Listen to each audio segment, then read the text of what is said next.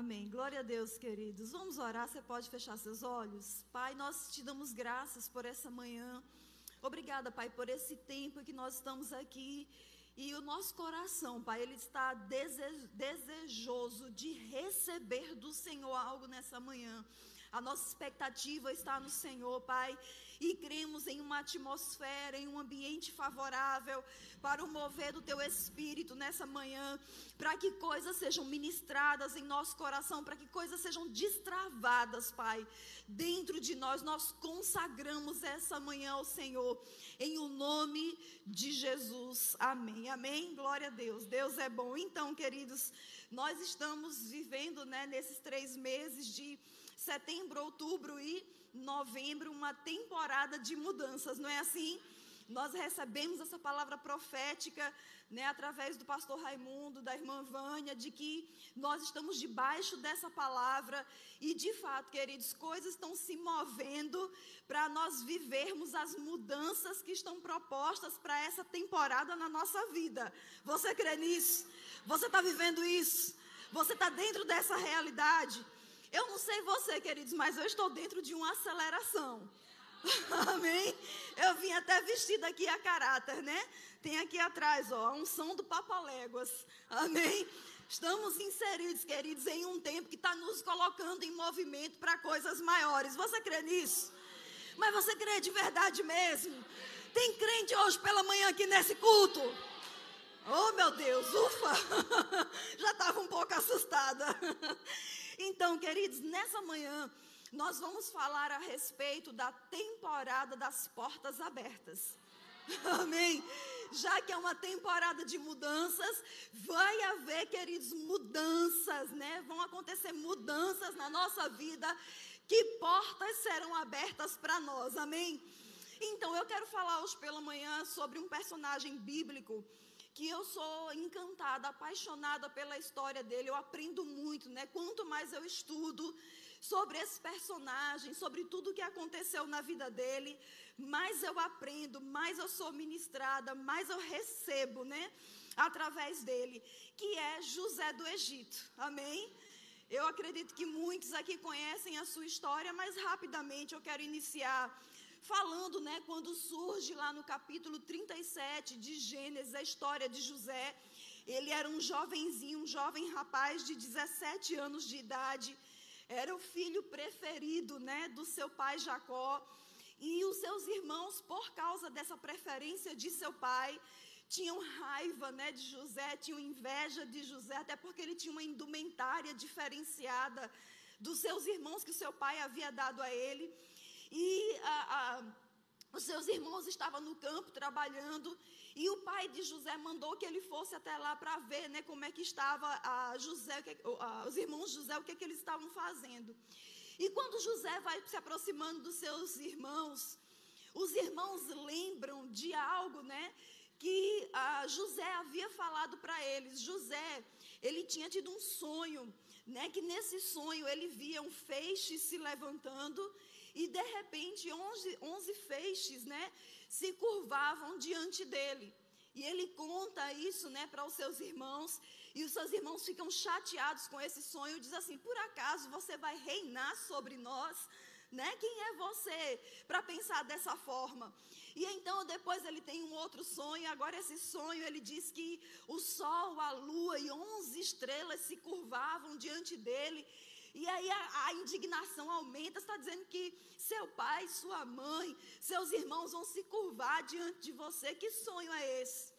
Então, quando José está indo se encontrar com esses irmãos no campo, os irmãos olham para José e dizem assim: Olha, lá vem lá o sonhador, né? Aquele que vive viajando na maionese. Só, queridos, esse sonho não foi um sonho natural, ele foi um sonho divino, foi um sonho de Deus revelando algo que Deus iria fazer no futuro de José, amém? Mas aí esses irmãos indignados com José decidem, né, matar ele, planejam ali matar. Mas aí ah, o irmão mais velho, né, entra naquela história, diz: não façam isso. Resumindo, eles acabam vendendo José para uma tribo de nômade que estava indo para o Egito. Então José começa a sua trajetória que parecia ser uma trajetória contrária àquele sonho que Deus havia dado para ele, mas só parecia. Nós vamos ver, queridos, que ele estava na rota certa. Amém? E então o que, é que acontece? Ele chega no Egito como escravo. E lá, como escravo, queridos, ele é vendido para um homem chamado Potifar. Potifar, a gente vai ver aqui, abre sua Bíblia em Gênesis 39, por favor.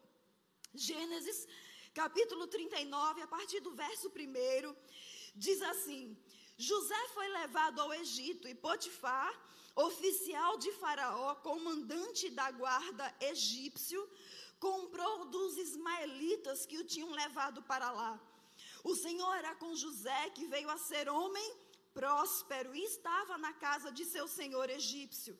Vendo Potifar que o Senhor era com ele e que tudo o que ele fazia, o Senhor prosperava em suas mãos. Logrou José mercê perante ele a quem servia, e ele o pôs por mordomo de sua casa e lhes passou as mãos tudo o que tinha. E desde que o fizera mordomo de sua casa e sobre tudo o que tinha, o Senhor abençoou a casa do egípcio por amor de José. A bênção do Senhor estava sobre tudo o que tinha, tanto em casa como no campo. Irmãos, nós vemos aqui José ele era um escravo na casa de Potifar. Mas a gente não vai ler para nós ganharmos tempos, mas se você ler capítulo 37, saltando para o capítulo 39, 40, 41, em nenhum momento você vai ver José ocultando quem ele era. Em todo tempo ele se identifica, ou então as pessoas identificam ele como hebreu. Amém? Em outras palavras, era como se onde José chegasse, ele dissesse: Eu sou crente. Amém? Eu sou crente em Jesus. Trazendo para os nossos dias, ele não ocultava isso, e as pessoas, né, que estavam ali próximas a ele diziam: Olha, ele é um crente, Amém? Ele era um hebreu, ele era um povo da aliança com Deus. E a gente vê facilmente, queridos, que mesmo na condição de escravo, a bênção do Senhor estava sobre ele. E tudo o que ele fazia, ele prosperava. Agora, se a gente olhar para a vida de José, cada detalhe do que ele fazia, nós vamos identificar que esse homem, com as suas ações, ele considerava a presença de Deus nele. Tudo o que ele fazia, tudo o que ele empreendia, tudo que ele se esforçava, tudo que ele trabalhava, ele considerava a presença, ele dependia da presença. E eu acredito, queridos, que ele colocava isso em palavras, porque as pessoas que estavam perto deles, os egípcios, diziam: Olha, o Senhor é com esse homem, o Senhor abençoa esse homem. Como eles sabiam que era o Senhor? Possivelmente porque José falava sobre isso, entende? José, ele era um crente mesmo fora do seu arraial. Mesmo fora da convivência com o seu povo, ele não negava a sua origem nem a sua identidade. Ele se mantinha firme naquilo que ele era. Amém? E nós podemos aprender com ele. Agora, eu quero chamar a nossa atenção, queridos, para algo que tem aqui nessa passagem. Porque nós estamos falando dentro dessa temporada de mudanças sobre uma temporada de portas abertas. Veja bem, parecia que José estava dando um passo atrás para aquilo que Deus havia revelado a ele, mas não. José estava dando era um passo à frente. Porque nós vemos aqui, queridos, no verso 1 dizendo que, que José ele foi levado à casa de Potifar, oficial de Faraó. Porém, na Bíblia, a mensagem, esse primeiro versículo diz assim: José foi levado para o Egito pelos ismaelitas e ali foi comprado deles por Potifar, egípcio, que era um dos oficiais do Faraó e administrador da casa real. O que é que Potifar ele era? Um administrador. E se ele era administrador da casa de Faraó, Isso quer dizer, irmãos, que ele era qualificado para isso. Ele tinha treinamento para isso. Você entende? Então José agora vai é, morar na casa desse homem que era o quê? Um administrador. Preste atenção, no final do versículo 3, na Bíblia, a mensagem diz assim: Potifar estava muito satisfeito com José, tanto que fez dele o seu auxiliar pessoal. Juntando esses versículos, queridos, e o que está escrito aqui, o que é que eu vejo? Eu vejo Deus fazendo um movimento e colocando José dentro de uma faculdade. Porque José ele precisava aprender sobre administração. Às vezes a gente olha, ah, mas é um escravo, que humilhação. Não, ele estava dentro da rota profética que Deus tinha para a vida dele. Deixa eu falar uma coisa para você, querido. Talvez você esteja insatisfeito no lugar onde você trabalha, no lugar onde você serve, mas deixa eu dizer algo. Você está na rota profética daquilo que Deus tem para fazer na tua vida.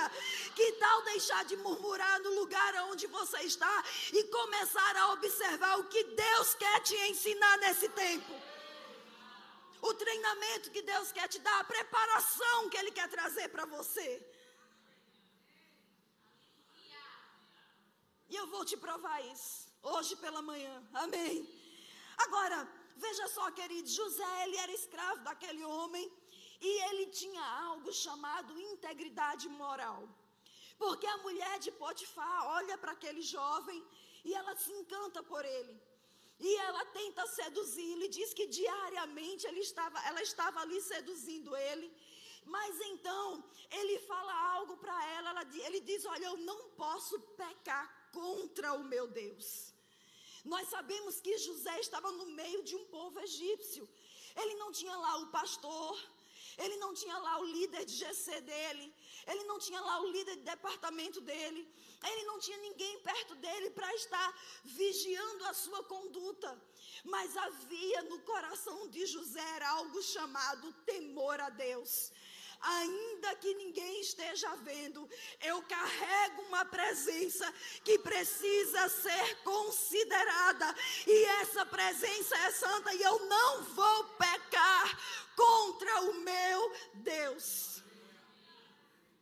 E aquela mulher revoltada, meu amigo, pense, eu não sei se essa mulher endemoniada ou ela endemoniava o demônio. Porque ela se ira pelo fato de José não querer ter relações sexuais com ela. E ela pega a roupa de José e ela conta uma história, uma mentira, dizendo: Olha, ele tentou me seduzir, ele tentou me violentar. E aquele Potifar fica irado. E Potifar então encaminha José para o cárcere. E ele vai preso. E se a gente olhar somente para esse cenário, mais uma vez a gente pensa, rapaz, que humilhação, o cara todo certo, o cara fazendo aquilo que é justo diante de Deus, aonde é que ele vai parar? Num cárcere. Mas aí, queridos, ele está lá no cárcere e ele continua dentro da rota profética que Deus tinha para a vida dele. Ei, irmãos, para de olhar para as circunstâncias pelo fato de elas serem contrárias. Isso não quer dizer se você está ou não no centro da vontade de Deus para a tua vida. Uhul. A pressão, ela só vem para te dar mais velocidade mesmo. Feito papaléguas. Amém? E aí então, querido, está ele lá no cárcere. E ele começa a servir lá no cárcere.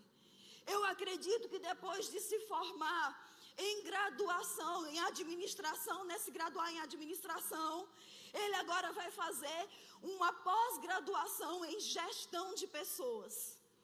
Porque o carcereiro olha para José e vê que nele havia algo diferenciado, reconhece o que? É o Senhor. Mais uma vez, José não deixa de ser crente aonde ele está. Amém? E aí então, queridos, o carcereiro chama ele, coloca ele agora como administrador daquela prisão. E ele começa a gerir pessoas. Eu te pergunto, queridos, quem é que está dentro de uma prisão? Bandidos, pessoas de caráter errado mesmo. Mas aí então é com essas pessoas que José tem que lidar.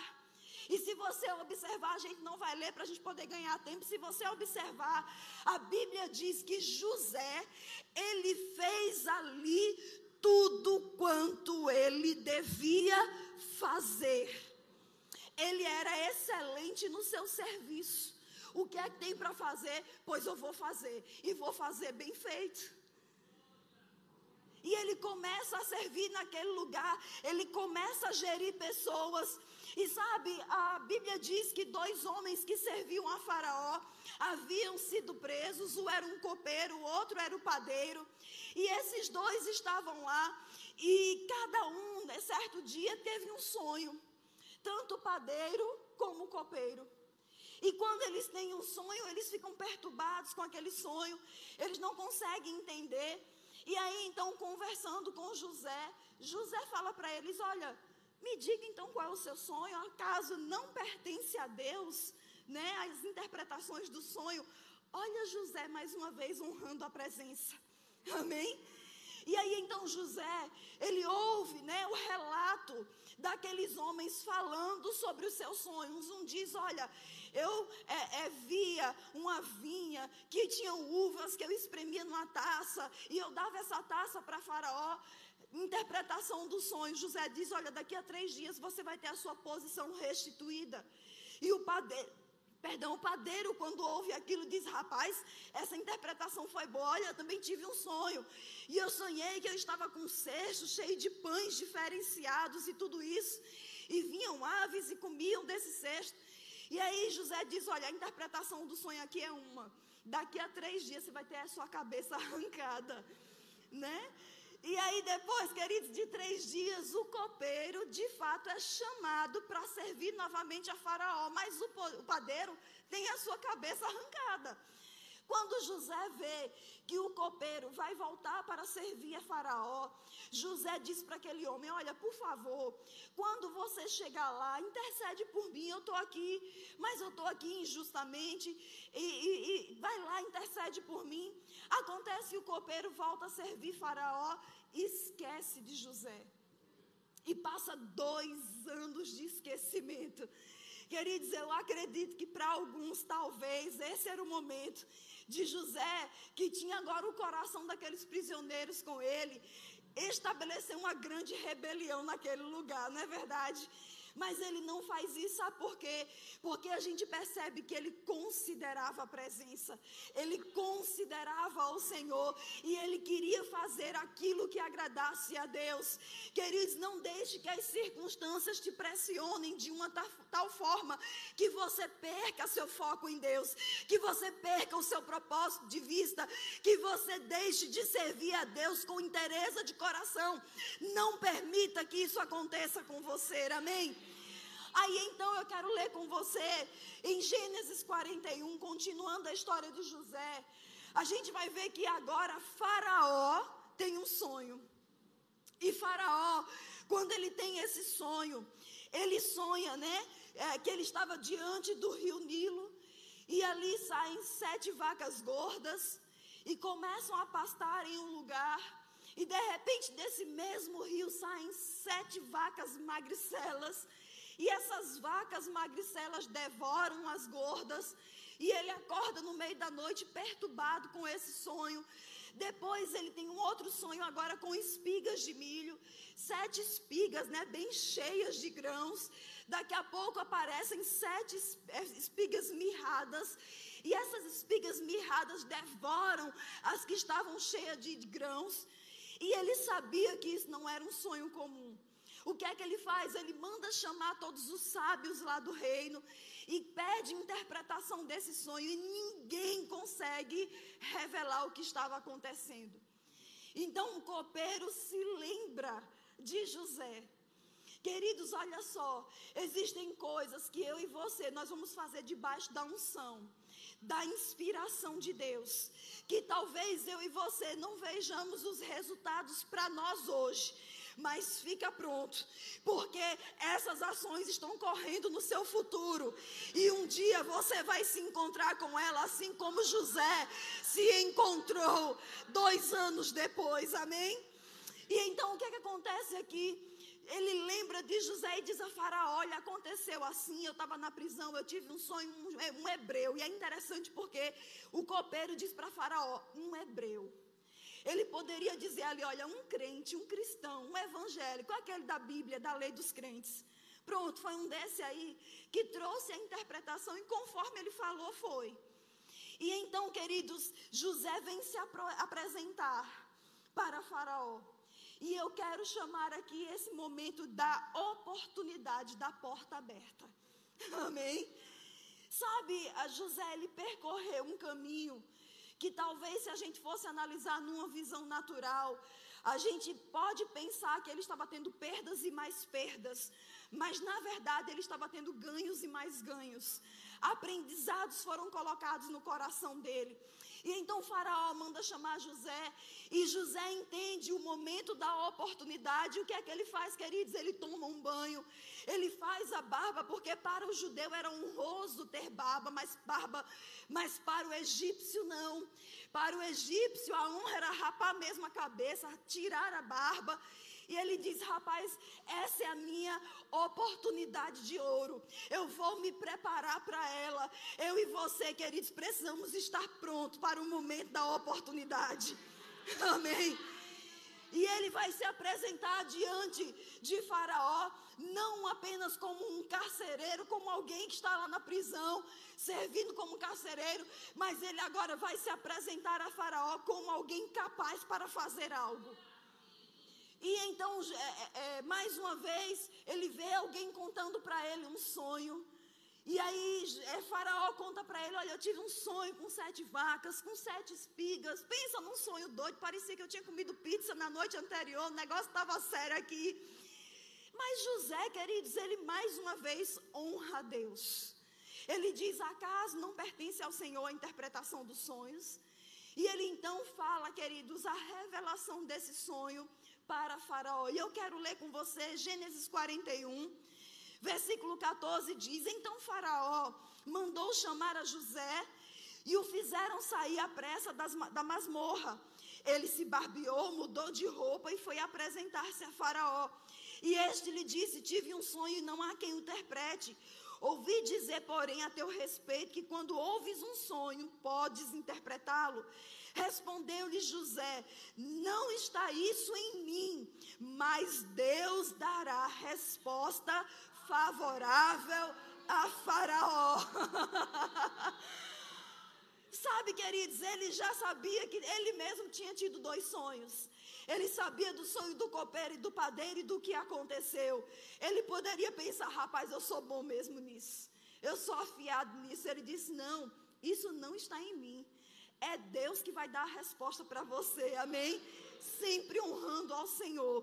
Aí no versículo 25 diz assim: Então lhe respondeu José. José traz a interpretação do sonho. Ele diz: Olha, sete vacas, sete espigas falam de sete anos. Elas gordas falam de é, fartura. Elas magras falam de fome. Aí ele diz: Então lhe respondeu José: O sonho de Faraó é apenas um Deus manifestou a Faraó o que há de fazer. As sete vacas boas serão sete anos, e as sete espigas boas também sete anos. O sonho é um só. As sete vacas magras e feias que subiam após as primeiras serão sete anos, bem como as sete espigas mirradas e crestadas do vento oriental serão sete anos de fome. Esta é a palavra, como acabo de dizer a Faraó, que Deus manifestou a Faraó que ele há de fazer. Eis aí vem sete anos de grande abundância por toda a terra do Egito. Seguir-se-ão sete anos de fome, e toda aquela abundância será esquecida na terra do Egito, e a fome consumirá a terra, e não será lembrada a abundância da terra em vista da fome que seguirá, porque será gravíssima. O sonho de Faraó foi dúplice, porque a coisa é estabelecida por Deus e Deus se apressa a fazê-la. Amém? O que é que nós vemos aqui? A inspiração que Deus tem para José e Faraó a respeito de uma palavra de sabedoria. O que iria acontecer no futuro. Deus estava revelando: olha, vem sete anos de abundância, mas depois vem sete anos de grande fome. Essa era a interpretação, essa era a revelação de Deus. Agora preste atenção, queridos, nós vamos continuar no texto e nós vamos ver que agora não se trata mais de uma revelação divina, trata-se de uma experiência de algo que José aprendeu com um administrador e como gestor de pessoas. Ele diz então, ó, interpretando o sonho, ele chega à conclusão, verso 33. Ele diz: Olha o conselho. Agora, pois, escolha Faraó um homem ajuizado e sábio e o ponha sobre a terra do Egito. Faça isso, Faraó, e ponha o que? Administradores sobre a terra, e tome a quinta parte dos frutos da terra do Egito nos sete anos de fartura Ajuntem os administradores toda a colheita dos bons anos que virão. Recolha cereal debaixo do poder de Faraó para mantimentos na cidade e o guardem. Assim, o mantimento será para abastecer a terra nos sete anos da fome que haverá no Egito, para que a terra não pereça de fome. Você observa, queridos, que em primeiro ele dá a interpretação dada por Deus José, no seu natural, jamais saberia ou entenderia o que iria acontecer no futuro. Então nós vemos que é uma revelação divina. Mas quanto a gerir esse tempo, queridos, isso vem de uma experiência, de um aprendizado. Amém? Eis aqui a porta da oportunidade dada a José. Deus treinou José como escravo e como prisioneiro para este momento. Ele diz: faça o seguinte, pegue um quinto de tudo o que você vai plantar e guarde. Vá guardando, construa celeiros, coloque administrador. O que é isso, queridos? Visão de administração. Se tem algum administrador que vai entender muito bem o que José está falando aqui. Ele traz, queridos, aquilo que ele sabia por experiência, havia aprendido na casa de Potifar e também lá no cárcere. Você está entendendo isso? Aí então no verso 37 diz assim: o conselho. Veja, não é a revelação, mas é o conselho foi agradável a Faraó e a todos os seus oficiais. Verso 38: Disse Faraó aos seus oficiais: Acharíamos porventura homem como este, em quem há o Espírito de Deus? Depois disse Faraó a José: Visto que Deus te fez saber tudo isso, ninguém há tão ajuizado e sábio como tu. Amém? Aleluia. Diga aí para o seu vizinho: diga, meu irmão, você está em um treinamento. Você está sendo nesse momento, mesmo sem saber, queridos, treinado para algo no seu futuro. E tem uma coisa, irmãos, que eu aprendo: é que treinamento geralmente dói. Você já foi numa academia? Meu pai eterno, como diz pastor Raimundo, é uma bucha. Eu já contei aqui, irmãos, que eu estava em uma academia lá em Recife e eu lembro de um dia que foi treino de perna. E eu saí de lá depois de uma hora de fazer vários treinos de perna. Eu tinha que atravessar uma avenida para o condomínio que eu morava. E quando eu fui atravessar, a perna não foi. Eu tive que esperar o sinal realmente fechar. Tive que ir para a faixa para poder ir andando para chegar em casa. Porque eu tinha passado, passado por um processo de treinamento que é doloroso, mas que traz resultados. Sabe, José, ele foi treinado na casa de Potifar, ele foi treinado num cárcere para exercer governo. Deus já enxergava em José um governador desde que ele era um menino aos 17 anos de idade. E aos 30 anos de idade ele assume a sua posição. Deus está treinando você, queridos, para um tempo como este. Tem uma temporada de mudanças, uma temporada de portas abertas, onde portas de oportunidade serão abertas para a tua vida, para você viver algo extraordinário. Não deixa, querido, as narrativas do mundo de desgraças, de coisas terríveis. Sabe, esses dias havia um vídeo meu na internet e uma pessoa, eu orando pelo Brasil, fazendo declarações de fé sobre o Brasil. E uma pessoa colocou um comentário lá. Mentira, as coisas só vão piorar. Quase que eu respondia, verdade, piorarão para você, para mim não. Tá entendendo?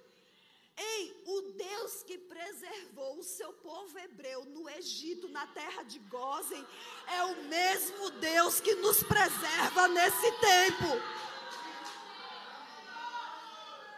Ou será que Deus não nos preservou de uma pandemia?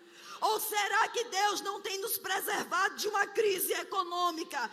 Ei, pense aí do que você adquiriu nesses dias. Pessoas enriqueceram, pessoas prosperaram, pessoas foram curadas. Algumas pessoas elas podem enxergar o copo meio vazio, mas eu prefiro enxergar ele meio cheio. Amém? Muitos poderiam olhar para José e escarnecer dele e dizer: rapaz, tu é amaldiçoado mesmo. Tu é amaldiçoado. Como é, cara, que tu. Né? Aí parecia ser o preferido de Deus, preferido de seu pai, vai parar é como um, um, escravo. E a gente sabe, queridos, que o escravo ele não é dono de si mesmo. Mas José entendia sobre esse tipo de escravidão, porque ele não era dono dele mesmo, ele sabia que tinha um Senhor antes de Potifar ser senhor dele, Deus era o senhor dele. Amém? Se o pessoal do louvor puder vir, por favor, eu já estou encerrando. Mas eu gostaria que você abrisse aí em Isaías 60, por favor.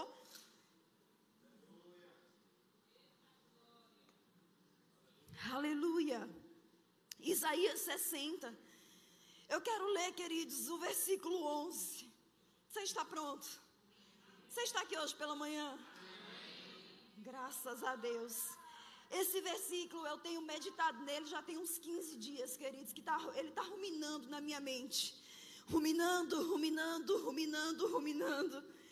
Isaías 60, verso 11 diz assim: As tuas portas estarão abertas de contínuo nem de dia, nem de noite se fecharão, para que sejam trazidas riqueza das nações e conduzidos com ela os seus reis. A Bíblia, a mensagem diz assim: recebendo entrega de riquezas de todas as nações, e os seus reis serão os seus entregadores. Sabe, irmãos, nós estamos dentro dessa temporada de mudanças que eu também posso chamar de temporada de portas abertas. E eu quero falar algo debaixo de uma inspiração divina sobre a tua vida. De que se existem coisas que você tem passado até agora, que tem te pressionado, que você acha que foi vencido, que o diabo te derrotou, que situações te derrotaram. O Senhor está dizendo para você hoje: você estava apenas sendo treinado, você estava apenas sendo preparado para esse tempo. Chegou o tempo das portas abertas na tua vida. Chegou o tempo das riquezas das nações serem trazidas para a tua vida. Mas, Haline, veja bem, nós estamos vivendo em uma época de crise. Deixa eu falar algo para você, queridos numa época de crise, foi encontrado agora em uma mineradora na Angola um diamante rosa que está avaliado em 100 milhões de dólares. Agora, em tempos de crise, coisas extraordinárias estão sendo extraídas da terra, estão sendo extraídas de você. Ideias, planejamentos, e estratégias que o Senhor ele está trazendo para a tua vida para esse tempo de portas abertas. Você pode ficar em pé no seu lugar. Sabe, irmãos, essa palavra em Isaías, capítulo 60, verso 11, que fala de portas. Essa palavra porta, ela poderia ser traduzida como oportunidade de fazer algo. Está chegando um tempo de oportunidades para você fazer algo. Existem empresas que precisam do seu talento. Existem mercados que precisam do seu talento. Ei, existem igrejas, ministérios que precisa do dom que Deus confiou a você. E eu quero que você faça algo, queridos, é simbólico, mas é profético. Se você tem uma chave aí, eu estou aqui com a chave da minha casa. Pega aí a sua chave. A chave do carro, a chave de casa, a chave que você tiver. Isso é algo profético. Se você crê, você vai fazer isso hoje pela manhã. Ei, portas, elas serão abertas. Deixa eu falar algo para você, queridos. Hoje de manhã eu acordei bem cedinho. E eu estava orando e eu dizendo, Senhor, eu sei que o Senhor tem algo hoje pela manhã para manifestar. E o Senhor me lembrou de Jesus diante do túmulo de Lázaro. Sabe, irmãos, Ressuscitar o morto era com Jesus. Mas abrir aquela porta, remover aquela pedra, era com os homens. E eu e você, nós vamos abrir hoje, pela fé, portas de oportunidades para esses dias, para o ano de 2022. Irmãos, eu não sei se você esqueceu, mas eu não me esqueci. Esse é o ano da colheita abundante. E eu vou abrir essa porta que abre para mim de uma colheita abundante para minha vida. Você está aí com a sua chave. Levanta. Oh, aleluia, aleluia. E se você crê, isso é ato para crente. Se você crê nessa manhã, qual é a porta que você precisa dela aberta hoje? É porta de negócio, é porta de ministério, é porta de finanças, é uma casa própria que você precisa é um carro. O que é que você está precisando? Ei, abra essa porta hoje. Pega essa chave agora. Fecha os teus olhos e declare: Eu estou abrindo a minha porta agora, agora, agora.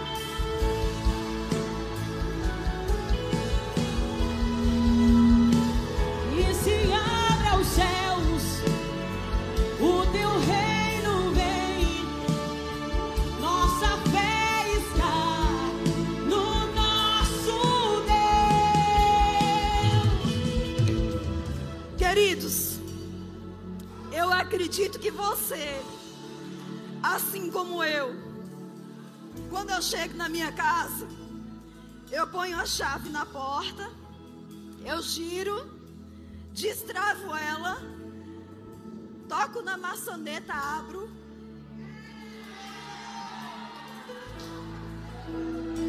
Você abriu a porta. Chegou a hora de você entrar por ela. Chegou a hora de você. Vai, pela fé, entra nessa porta. Se veja lá, se veja lá, se veja lá, Se veja lá.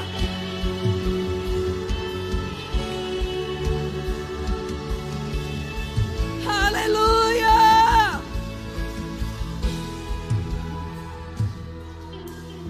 Se você está aqui hoje pela manhã,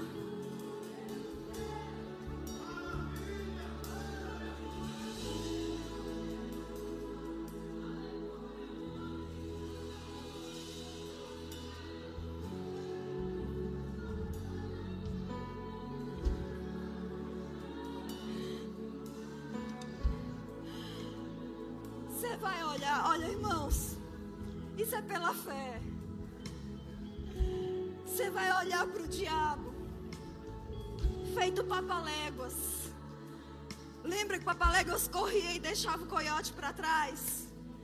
Pronto. Você vai fazer isso, você vai olhar para trás, você vai dizer: Diabo, você é mentiroso mesmo. vai lá, olha para trás e diz: Diabo, você é mentiroso mesmo. me veja, me veja entrando.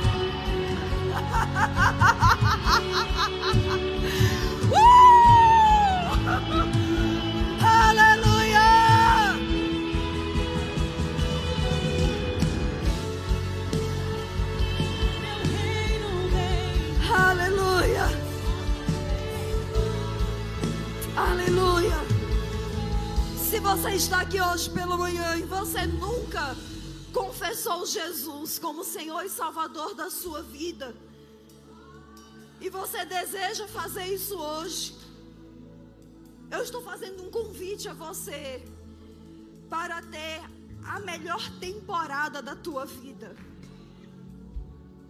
Não existe vida melhor do que ter Jesus sendo Senhor e Salvador da nossa vida. Então, se você está aqui hoje pela manhã, levante sua mão onde você está. E nós vamos orar por você, a senhora. Meu Deus do céu, ela nem esperou terminar o apelo. Oh, glória! Tem mais alguém, queridos, que assim como ela vem também. Oh, glória a Deus! Aleluia!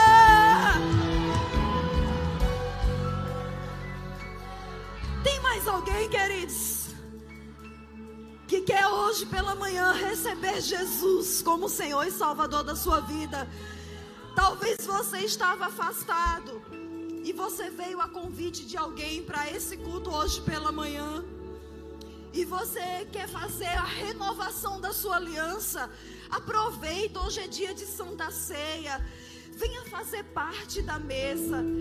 Você só precisa receber Jesus. Tem mais alguém? Glória a Deus!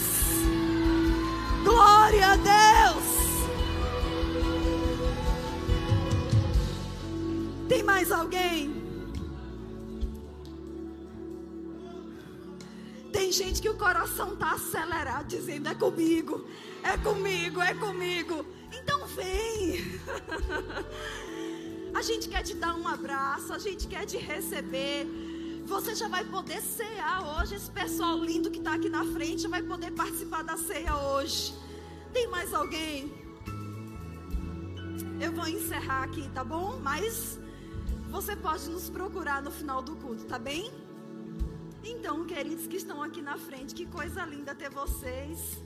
Não é tomando a melhor decisão da sua vida hoje. Eu quero convidar vocês a acompanhar esse pessoal de blusa cinza.